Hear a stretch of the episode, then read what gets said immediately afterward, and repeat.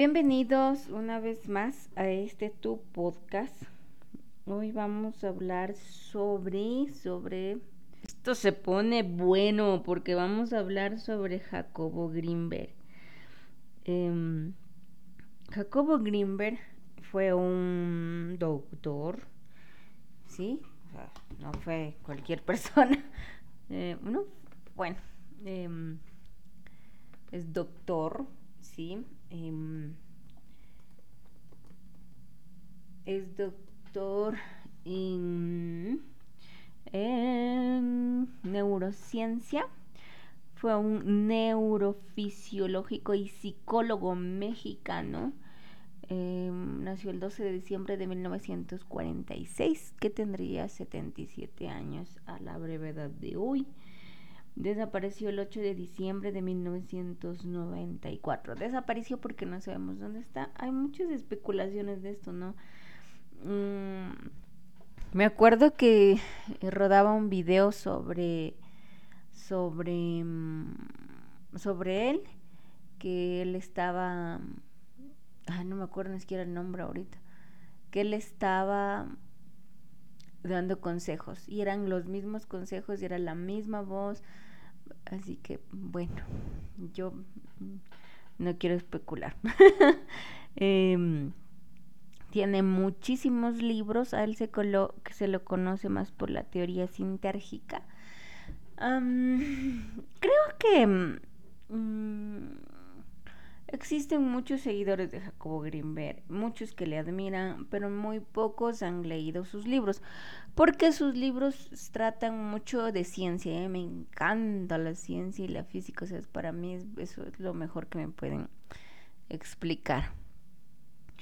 Entonces, mm, pienso que existe una falta de, seguramente, no sé, no se encuentran los libros o algo así pero realmente Jacobo Greenberg en sus libros escribe científicamente, ¿ya?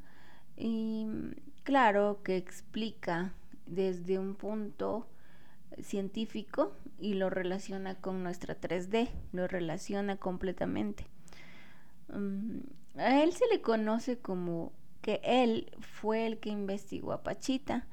Pachita fue una chamana esta chamana, em, eh, esta chamana, ella hacía estas cirugías que sacaba el órgano y luego le ponía, le colocaba y le colocaba en el mismo momento, pero pero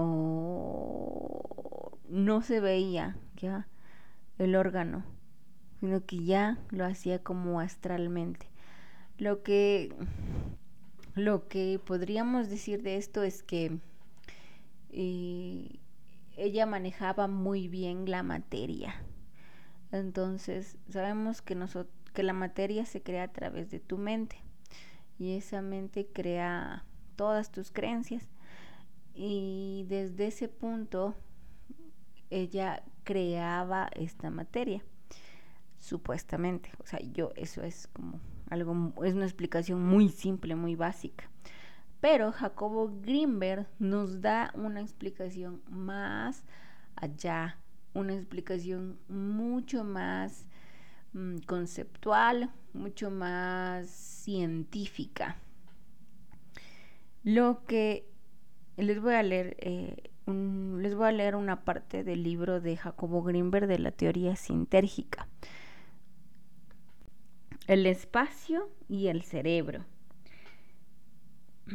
Inicio este trabajo con análisis del espacio. Las razones que me impulsan a hacerlo son considerables. En primer lugar, todo lo que existe en el espacio en diferentes niveles o grados de organización. El espacio es la base y el fundamento de todo y al mismo tiempo es uno. En segundo lugar, si tenemos una profunda comprensión de las características del espacio, comprendemos en esencia la experiencia, el tiempo y la materia.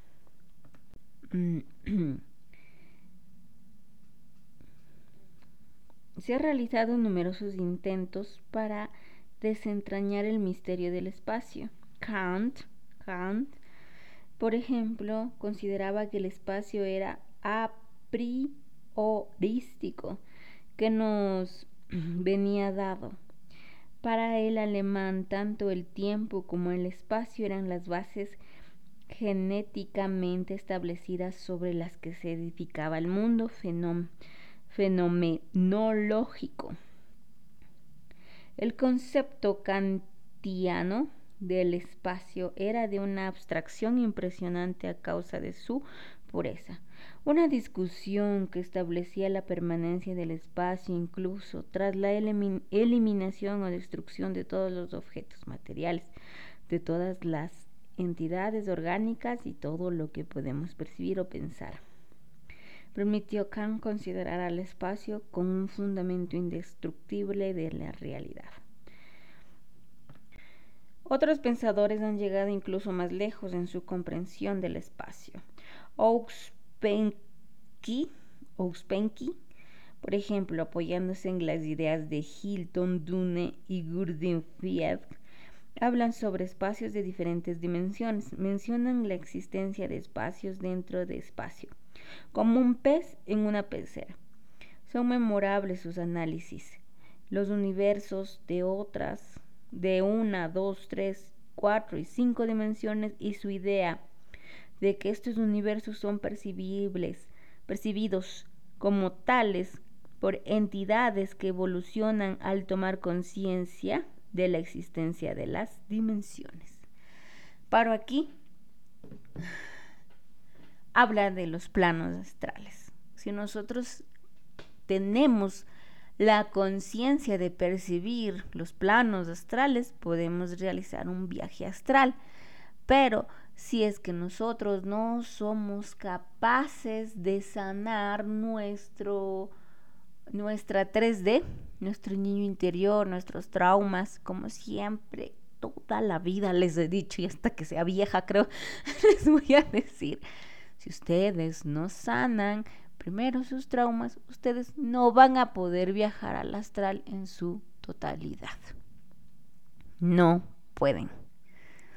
Entonces dice percibir en dimensiones. Y eso es como una teoría. Ya, voy a adelantarme al libro. No les voy a leer todo el libro. La íntima relación existe entre el tiempo y el espacio. Es latente en los pensamientos y en la escuela de U. Ouspensky, la transformación del tiempo en una dimensión especial es el secreto del cambio dimensional. La serpiente es biodimensional por Ouspensky. No puede ver volúmenes. Si se le presenta un cubo en movimiento, este reptil ve una serie de planos que cambian complejamente su disposición en el espacio, pero no es capaz de unificar estos planos para que formen un volumétrico.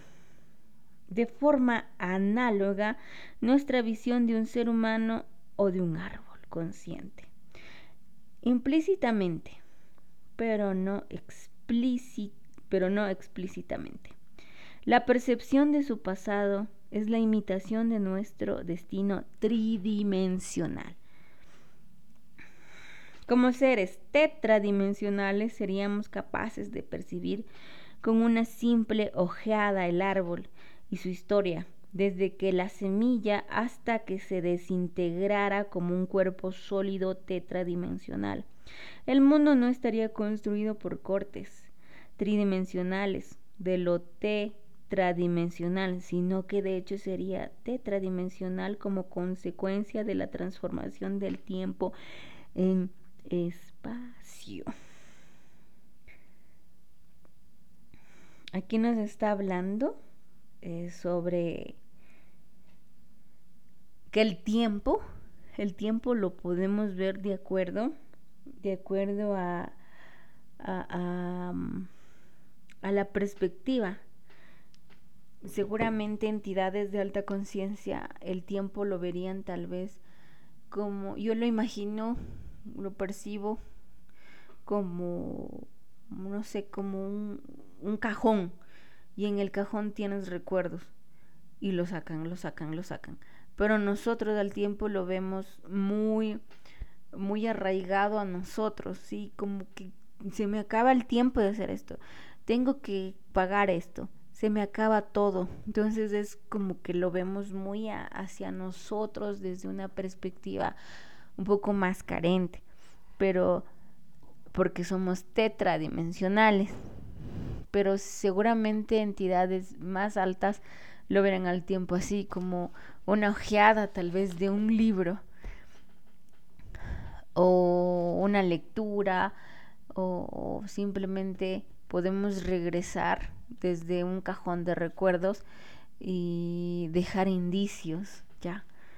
Eh, y habla de, de, de los tetra porque recuerden que en el astral hay triceraptos y qué son los triceraptos son son ilusiones mm, que caemos sí pueden haber triceraptos de alta conciencia y triceraptos de baja conciencia.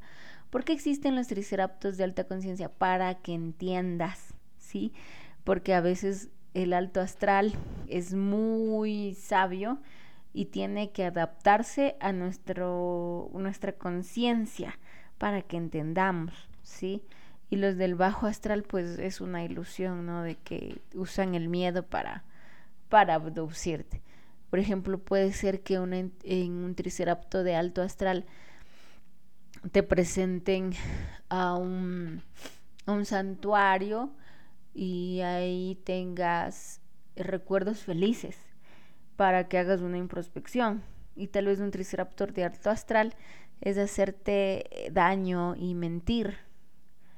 Y como, no sé, tú eres el, el elegido para proteger de todos estos eh, que no estudian en realidad, ya.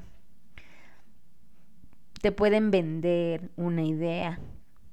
Recuerda que el bajo astral siempre te va a decir, esto es así, punto. Y el alto astral te va a hacer una introspección. Y vas a ser tú quien tome las decisiones. Entonces, si tal vez hablamos con alguna entidad de una 5D, el tiempo lo vería de una manera muy diferente, muy distinta. Quiero leerles esta parte. Consideramos lo que acabamos de decir mediante otro ejemplo. Para que un árbol sea visible, la organización de la información que refleja debe estar en una adecuación con el mecanismo neuronal implicado en su decodificación si la complejidad de esta organización excede un determinado umbral, la imagen puede ser caótica o no haber ningún tipo de imagen. Si aplicamos estas consideraciones al espacio y la materia, podemos extraer las conclusiones. La primera se refiere a la transparencia del espacio y a la apariencia sólida de los objetos. Como ya hemos dicho, somos incapaces de ver y decodificar simultáneamente todas las porciones del espacio. Decodificamos tan solo las porciones que intersectan a nuestros receptores retinianos, quienes le transforman en el espacio transparente y objetos sólidos. De esta forma, las diferencias entre transparencia, y opacidad no es más que el grado de organización. Este espacio transparente tiene una organización demasiado compleja para que podamos decodificarlo algorítmicamente. Lo que llamamos materia es menos complejo, por lo que resulta mucho más sencillo reducir a un algoritmo. Si es la facilidad o la dificultad de realizar o reducción algorítmica, es una medida de las organizaciones. Entonces un objeto material que se perciba como espacio sólido y al mismo tiempo transparente es visto de forma debido a que por porción del espacio contiene la información sobre ambos, pero el espacio transparente está representado por una organización compleja que somos capaces de decodificar. En otras palabras y en un contexto más general, la materia es la forma de organización del espacio que el cerebro de los seres humanos y de otros animales pueden decodificar y reducir a un algoritmo neuronal, mientras que la transparencia y la ausencia de la materia son espacios organizados de una complejidad tal que somos incapaces de decodificar. Voy a adelantarme un poquito. La ciencia química es extraordinariamente profunda en su capacidad de algoritmización. Un simple ejemplo tomado de esta disciplina nos ayuda a entender los conceptos algorítmicos, perdón, algoritmo, decodificación y organización. supongamos que frente a nosotros tenemos una muestra de agua y otra de ADN. Los dos son compuestos organizados. Esto es, ambos pueden ser deducidos a fórmulas algorítmicas. En el caso del agua, esta fórmula es la representación tridimensional de dos átomos de hidrógeno y uno de oxígeno, repetidos miles de millones de veces. La fórmula H2O o su representación especial es un algoritmo que al combinar los elementos químicos que representa de forma adecuada, reconstruye para nosotros la muestra original. La organización del agua es, forma, es la forma en que se relaciona entre sí e interactúan los elementos que construye. La decodificación de la organización del agua consiste en su representación algorítmica.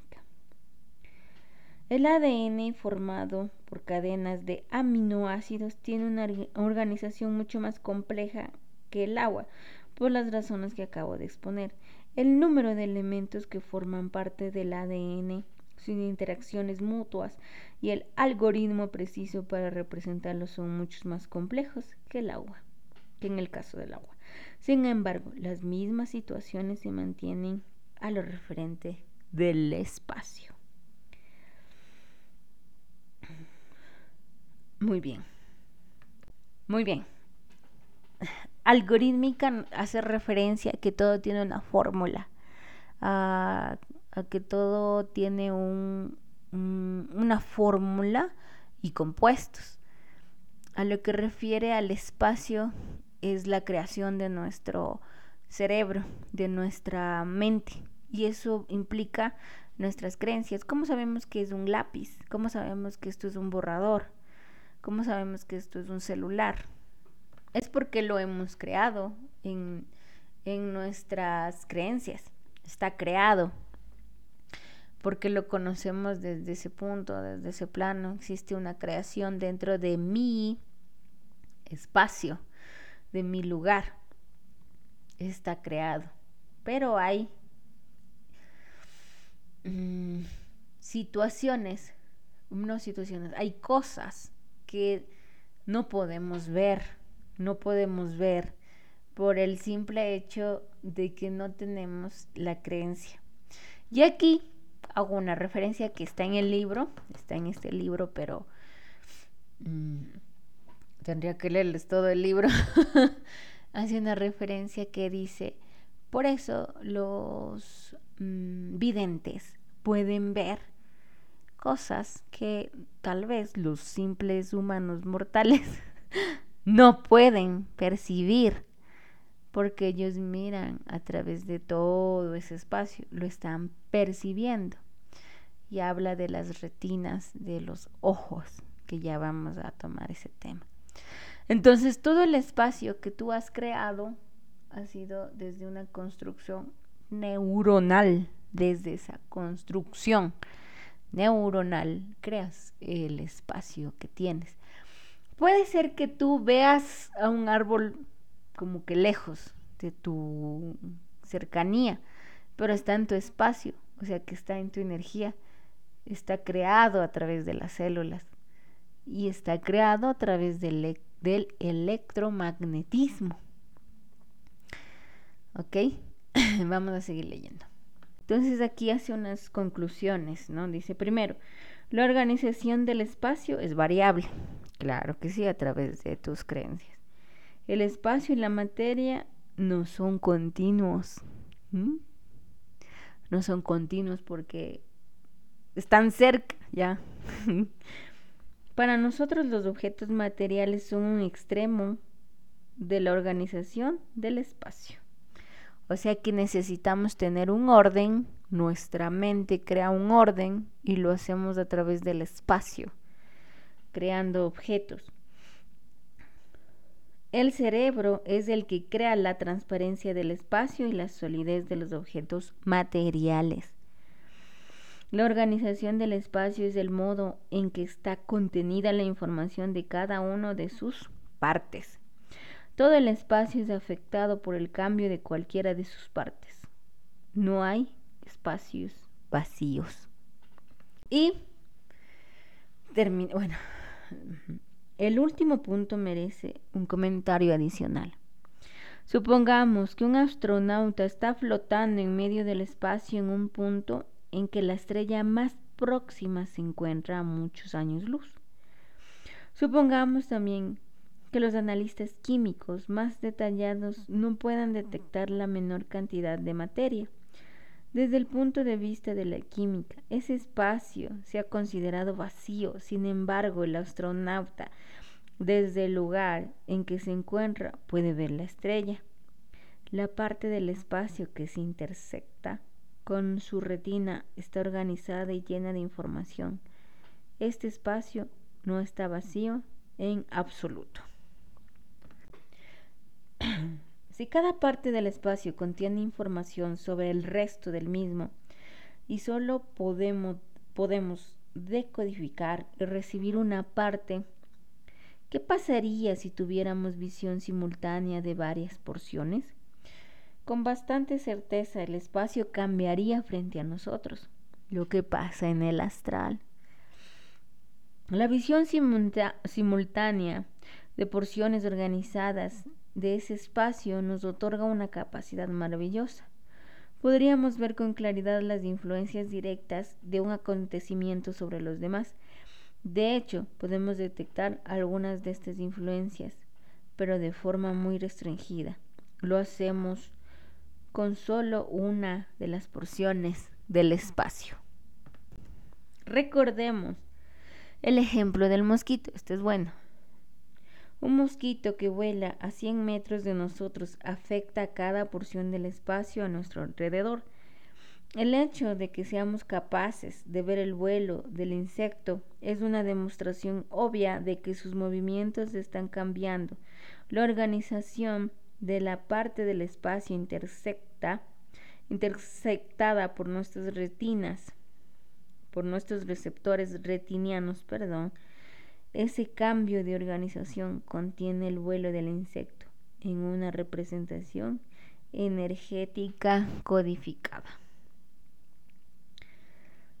Miren nomás. Em, la íntima relación existe entre el tiempo y el espacio es latente en los pensamientos. Y en la escuela de Opensky, la transformación del tiempo en una dimensión espacial es el secreto del cambio dimensional. Lo que les decía al inicio, ¿no? Realmente esto es, es es desde el pensamiento, es la creación desde tus creencias. Entonces, había mucha gente, o sea, hablaban de, bueno, de que, mira, mira, siente el dinero, percibe el dinero, cómo es el dinero, a qué huele el dinero, siente que es real, siente que está en tus manos. Era porque era la creación del dinero que tú tienes en tu mente, o sea, entonces era la creación que le daba tu pensamiento hacia esa creación física, porque realmente es una creación física desde tu perspectiva de pensamiento, desde tus creencias. Entonces era así como llegaba el dinero, era así como era la creación del dinero desde los pensamientos. Vamos a leer otra parte. Hace ya más de 30 años que el poderoso cerebro de Teilhard Chardin explicó la evolución de la materia de la vida y de la conciencia como resultado de las leyes, según las cuales todo tendría un mayor grado de complejidad y descentralización. Para Tar, el aumento de la complejidad era un principio general que se manifestaba en la construcción gradual de átomos, moléculas, células y organismos.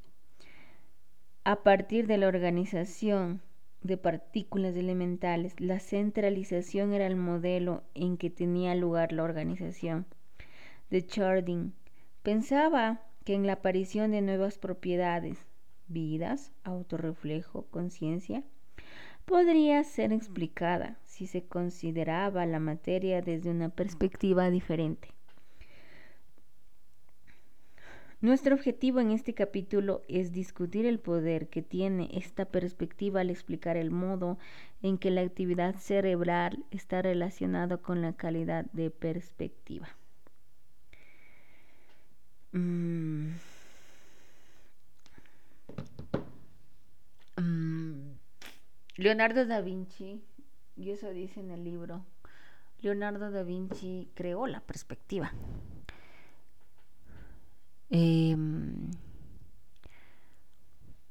o bueno, tal vez no es que la creó, sino que dentro de ese punto, él en sus cuadros podía pintar desde un punto de vista distinto. Como, no sé, el lápiz con sombra, el lápiz sin sombra.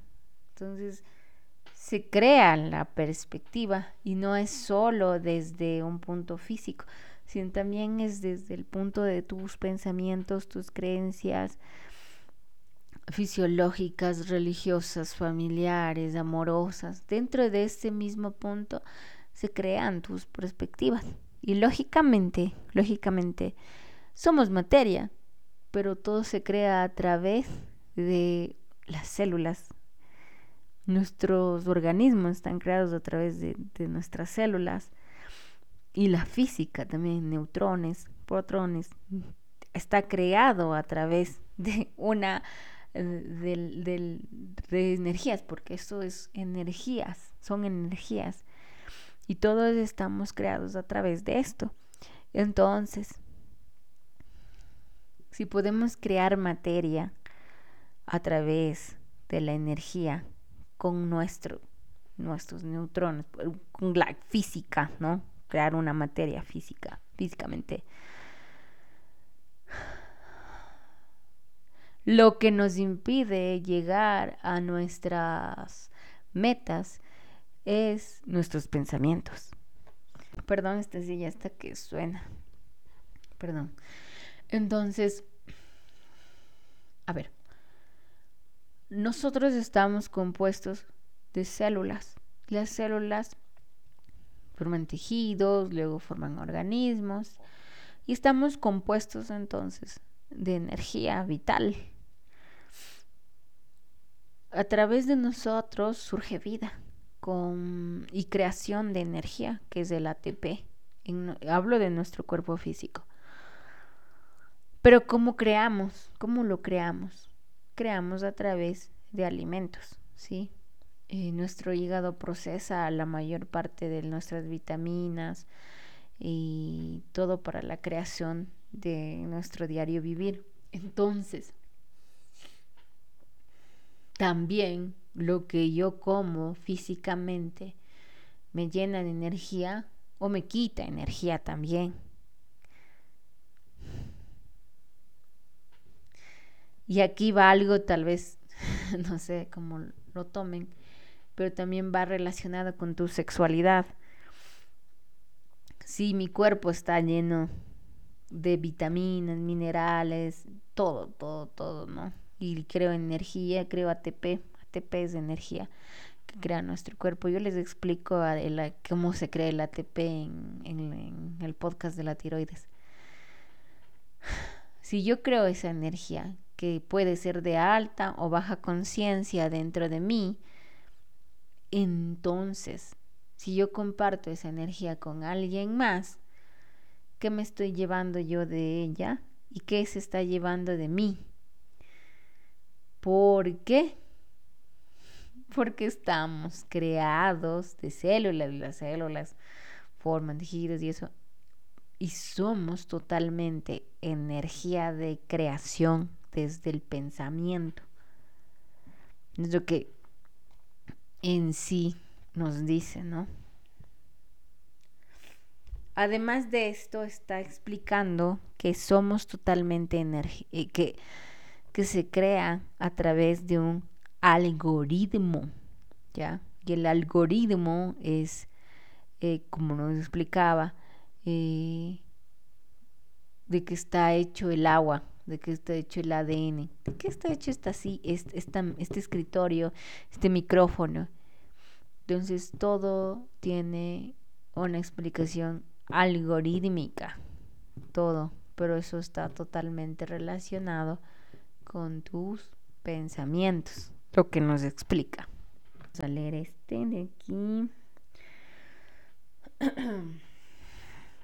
La luz desde un punto de vista estrictamente físico tiene una naturaleza electromagnética, fotónica. El sonido son los cambios de la presión del aire que se transmiten de forma de ondas, mientras que el frío es una disminución de la energía cinética. El mundo externo, considerado en sus características físicas, es un caldo de energía en el que vivimos los seres humanos. No hay nada en este caldo que se pueda parecer, ni siquiera mínimamente, a la forma en que nosotros lo percibimos o lo sentimos. Incluso la actividad de nuestro cerebro es completamente diferente a nuestra experiencia subjetiva. Desde un punto de vista global, el cerebro funciona como una máquina homogenizada que transforma los diferentes tipos de energía externa que los impregna de una energía similar. La actividad de las neuronas y del en, entramo de los nervios. Es muy bonito lo que él, lo que escribe. Aquí lo dice todo. Y veamos qué es electromagnética. Sí, qué es electromagnética. Perdón, sigo un poco, un poco de gripe, disculpen. El electromagnetismo es la rama de la física que estudia y unifica los fenómenos eléctricos, magnéticos en una sola teoría. El electromagnetismo describe la la interacción de partículas cargadas con campos eléctricos y magnéticos. o sea, estudia la interrelación de las partículas que se crea. La mayor parte de las fuerzas del mundo conocido tienen que ver con el electromagnetismo. Por ejemplo, la luz. O sea, Estamos hablando que a través del electromagnetismo se crea casi todo.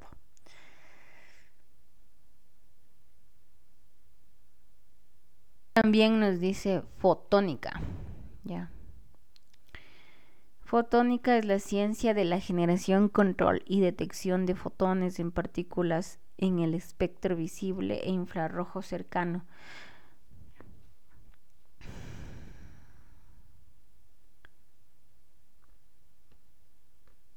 ¿Qué es fotónica eh, en la biología? Es la ciencia que estudia la luz y su generación, propagación, manipulación e interacción con la materia. Mm, eh, Jacobo Greenberg aquí nos está explicando que, que esta 3D, porque somos tridimensionales, está compuesta por el electromagnetismo y el electromagnetismo tiene que ver mucho con eh, todo lo que implica mm, la creación desde lo mínimo, desde lo mínimo. y fotón implica la luz.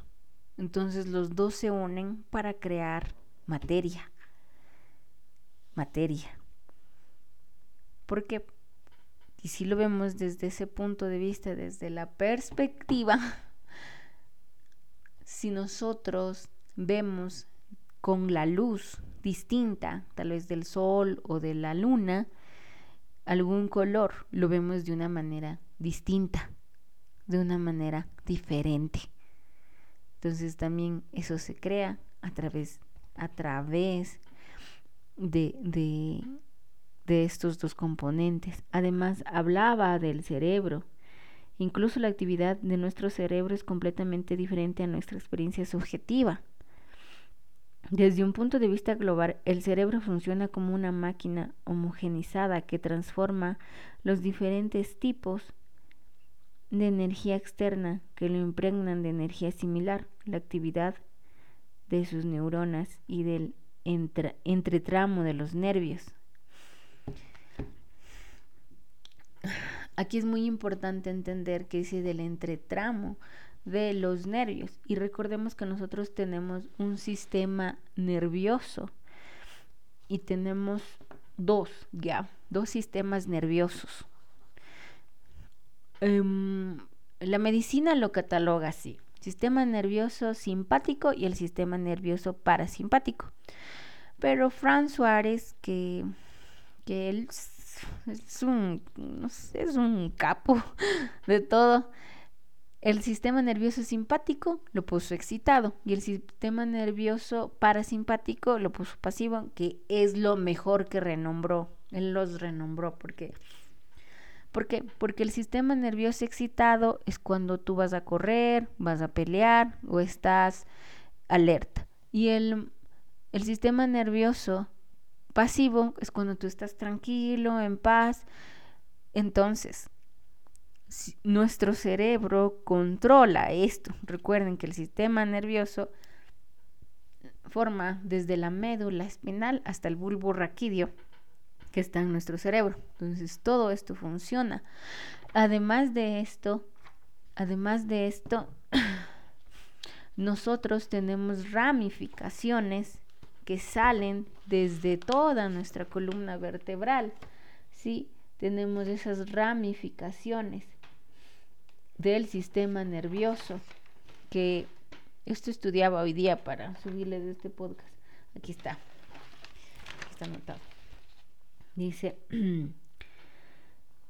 que si eh, eh, tenemos el sistema nervioso central, que es lo que les dije, desde la médula espinal, perdón, espinal hasta el cerebro, que está hasta el bulbo, raquídeo, y el sistema nervioso periférico, y el que el sistema nervioso periférico es el que está alrededor de toda nuestra médula espinal. Son las ramificaciones que salen como, como ramas de, de nuestro ser. Este sistema nervioso periférico se une con nuestros órganos, ¿ya? Este sistema nervioso, como el, sistema nervioso es el que controla los, este sistema nervioso controla, controla el, el, el sistema nervioso automático y el somático. ¿Qué es el automático? El automático eh, no se controla voluntad, que serían los latidos del corazón, ¿ya? La respiración. eso, es, ah, eso, es, automático, es en forma automática. Y el somático es el que alzamos la mano, bajamos las manos. Entonces, este sistema nervioso que tenemos lo controla también desde el cerebro. Espero que me estés entendiendo. Desde el cerebro. Este que es automático, el cerebro envía y dice, ¿sabes qué? Por ejemplo, hablemos de los latidos del corazón. Dice, oye, ¿sabes qué sistema nervioso? Em, vas a bajar, el cerebro le da una, un código, le dice, oye, hay que latir el corazón más fuerte porque está corriendo, está corriendo. Entonces se activa el sistema nervioso excitado porque vas a correr. Entonces baja, le da un comando el cerebro y baja por el sistema nervioso ramificado, el periférico, el que está alrededor, llega al corazón y dice, acelera más el ritmo, acelera más el ritmo cardíaco, acelera más. O puede pasar del cerebro, estás muy excitado porque tienes muchos problemas, estás muy presionado eh, y no sabes qué hacer, entonces todo eso te causa un colapso al corazón. Entonces, ¿qué va a pasar? El, el cerebro manda, manda un código al sistema nervioso periférico y dice paro cardíaco. Boom, boom, boom, se altera, se altera, se altera, se altera, se altera. Entonces, nosotros también estamos totalmente conectados con la energía que percibimos a través de nuestra 3D. Tu 3D también percibe tu cuerpo a través de tu sistema nervioso. Regresando al sistema nervioso excitado y pasivo, como les dije, el sistema nervioso excitado es el que tú activas cuando vas a correr, pelear o estás alerta. Y el pasivo es cuando tú estás totalmente tranquilo, en paz, en calma. Cuando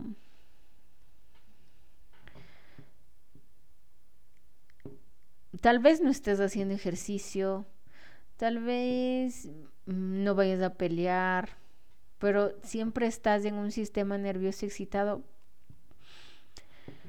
porque tienes miedo porque tienes miedo y estás alerta. Tienes miedo que te hable tu jefe, tienes miedo que te hable tu mamá, tienes miedo que te hable tu papá, tienes miedo de pelear con tu marido.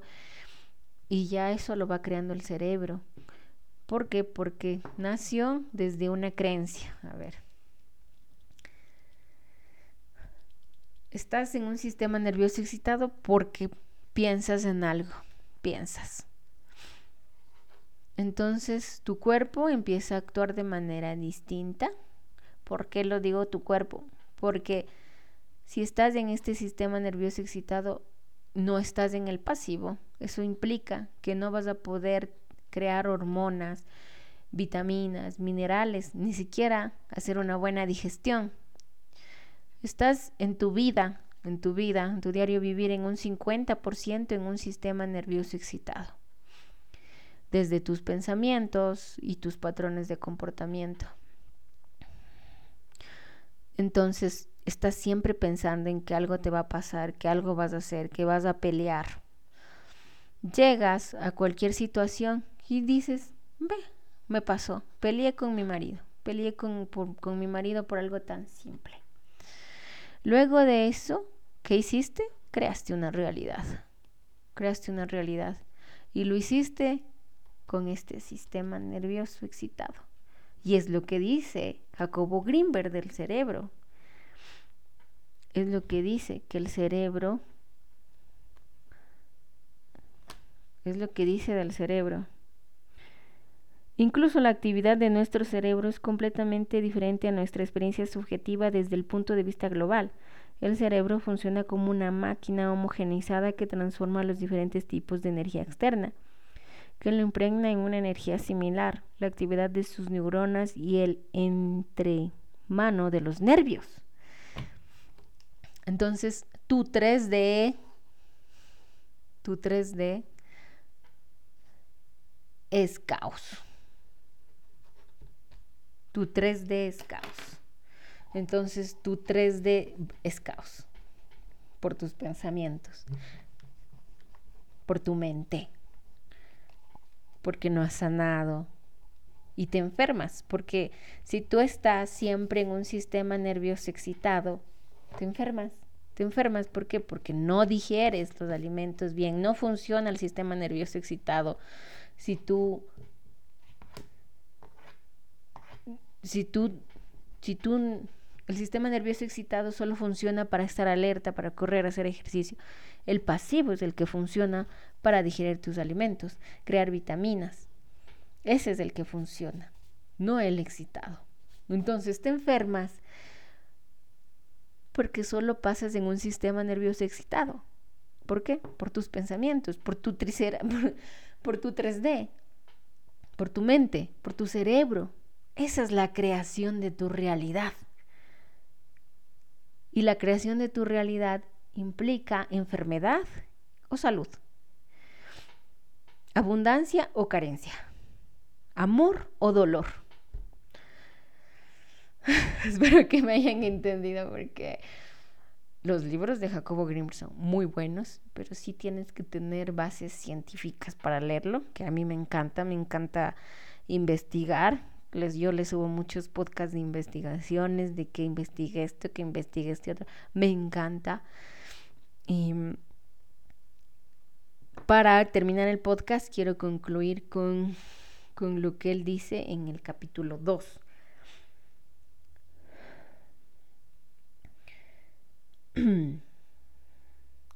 Por tanto, la materialización es un producto de la actividad del cerebro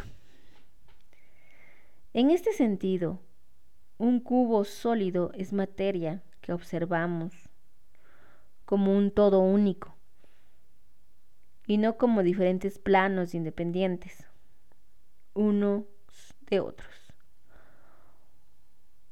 o como un conjunto de puntos luminosos que difiere entre sí y en su luminosidad, color, brillo o forma vemos un conjunto. Es más, una creación que él es. Una, es más, una creación nuestra que del espacio. Fuerte, ¿no? O sea, brutal. Te está diciendo que es una creación nuestra. Como les dije, o sea, y todo está conectado, todo, todo, todo, todo, todo, tu ser, tu físico, tu cerebro, tu alma, o sea, no hay dónde irse, todo está entrelazado. Y por eso yo me mato, me mato diciendo, mente, cuerpo, alma, hay que trabajar mente, cuerpo, alma, hay que trabajar mente, cuerpo, cuerpo, alma. Y de eso se basan mis terapias, de trabajar tu mente, tu cuerpo y tu alma. Porque si tú no trabajas desde ese punto de vista, tú no vas a, a cambiar tu realidad porque tal vez tú digas, no, es que yo sí he seguido talleres de, mm, creación de la abundancia. Ok, perfecto, estás trabajando tu mente, pero tu, eh, tu cuerpo lo hiciste, tu alma, sanaste. Sanaste tus creencias limitantes, sanaste relación con padre, madre, sanaste relaciones con hermanos, para que ese estudio que tienes, que lo estudiaste, que está en mente, lo puedas elevar. Tu cuerpo, ¿cómo está? Está creando más serotonina, dopamina y bajando el cortisol. ¿Lo estás haciendo o no? Todo está relacionado. Yo tengo el conocimiento, ok, pero no tengo eh, la energía necesaria ni las bases porque no he sanado. Sigo teniendo creencias limitantes, aunque tenga el conocimiento, sigo teniendo creencias limitantes y además de eso no creo corti no, no creo dopamina y tengo mucho cortisol. ¿Qué me está pasando? si tú no pones en eh, alineación tus tres cuerpos físicos, tú vas a seguir igual y todo está correlacionado, todo está relacionado, todo está unido a tu sanación, todo está unido a lo que tú eres, todo, todo, absolutamente todo. Bueno, si es que ustedes sanan su mente, cuerpo, alma, podríamos estar diciendo que pueden hacer un viaje astral, ¿ya? Y yo sé que algunos tienen esa capacidad de irse al astral y existen muchas personas que tienen esa capacidad. ¿Por qué? Porque me llegan muchas personas que